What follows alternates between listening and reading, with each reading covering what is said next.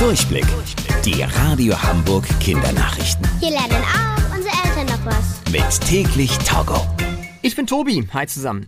Die Polizei in dem Land England sucht im Moment nach einem Fußballfan, der etwas echt Mieses gemacht hat. Der Fan war bei dem EM-Halbfinale zwischen England und Dänemark im Stadion. Das Spiel hat England am Ende durch einen Elfmeter gewonnen.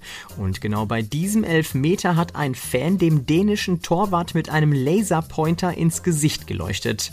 Ein Laserpointer ist so etwas wie eine starke Taschenlampe, die einen ganz dünnen und starken Lichtstrahl macht.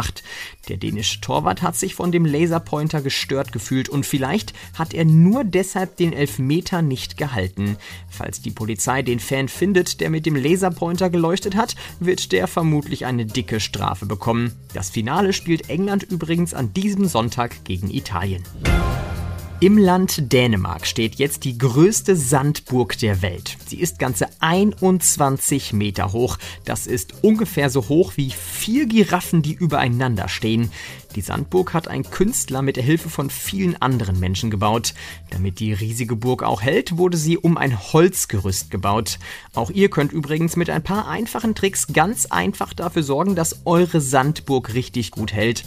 Macht dazu den Sandboden, auf dem ihr eure Burg baut, nass und klopft ihn ganz fest. Der Sand, den ihr dann für eure Burg benutzt, sollte auch ein bisschen feucht sein. Und noch stabiler wird eure Burg übrigens mit Meerwasser. Wenn das trocknet, sorgt das Salz im Wasser dafür, dass der Sand noch besser zusammenhält. Die Radio Hamburg Kindernachrichten. Mit täglich Togo.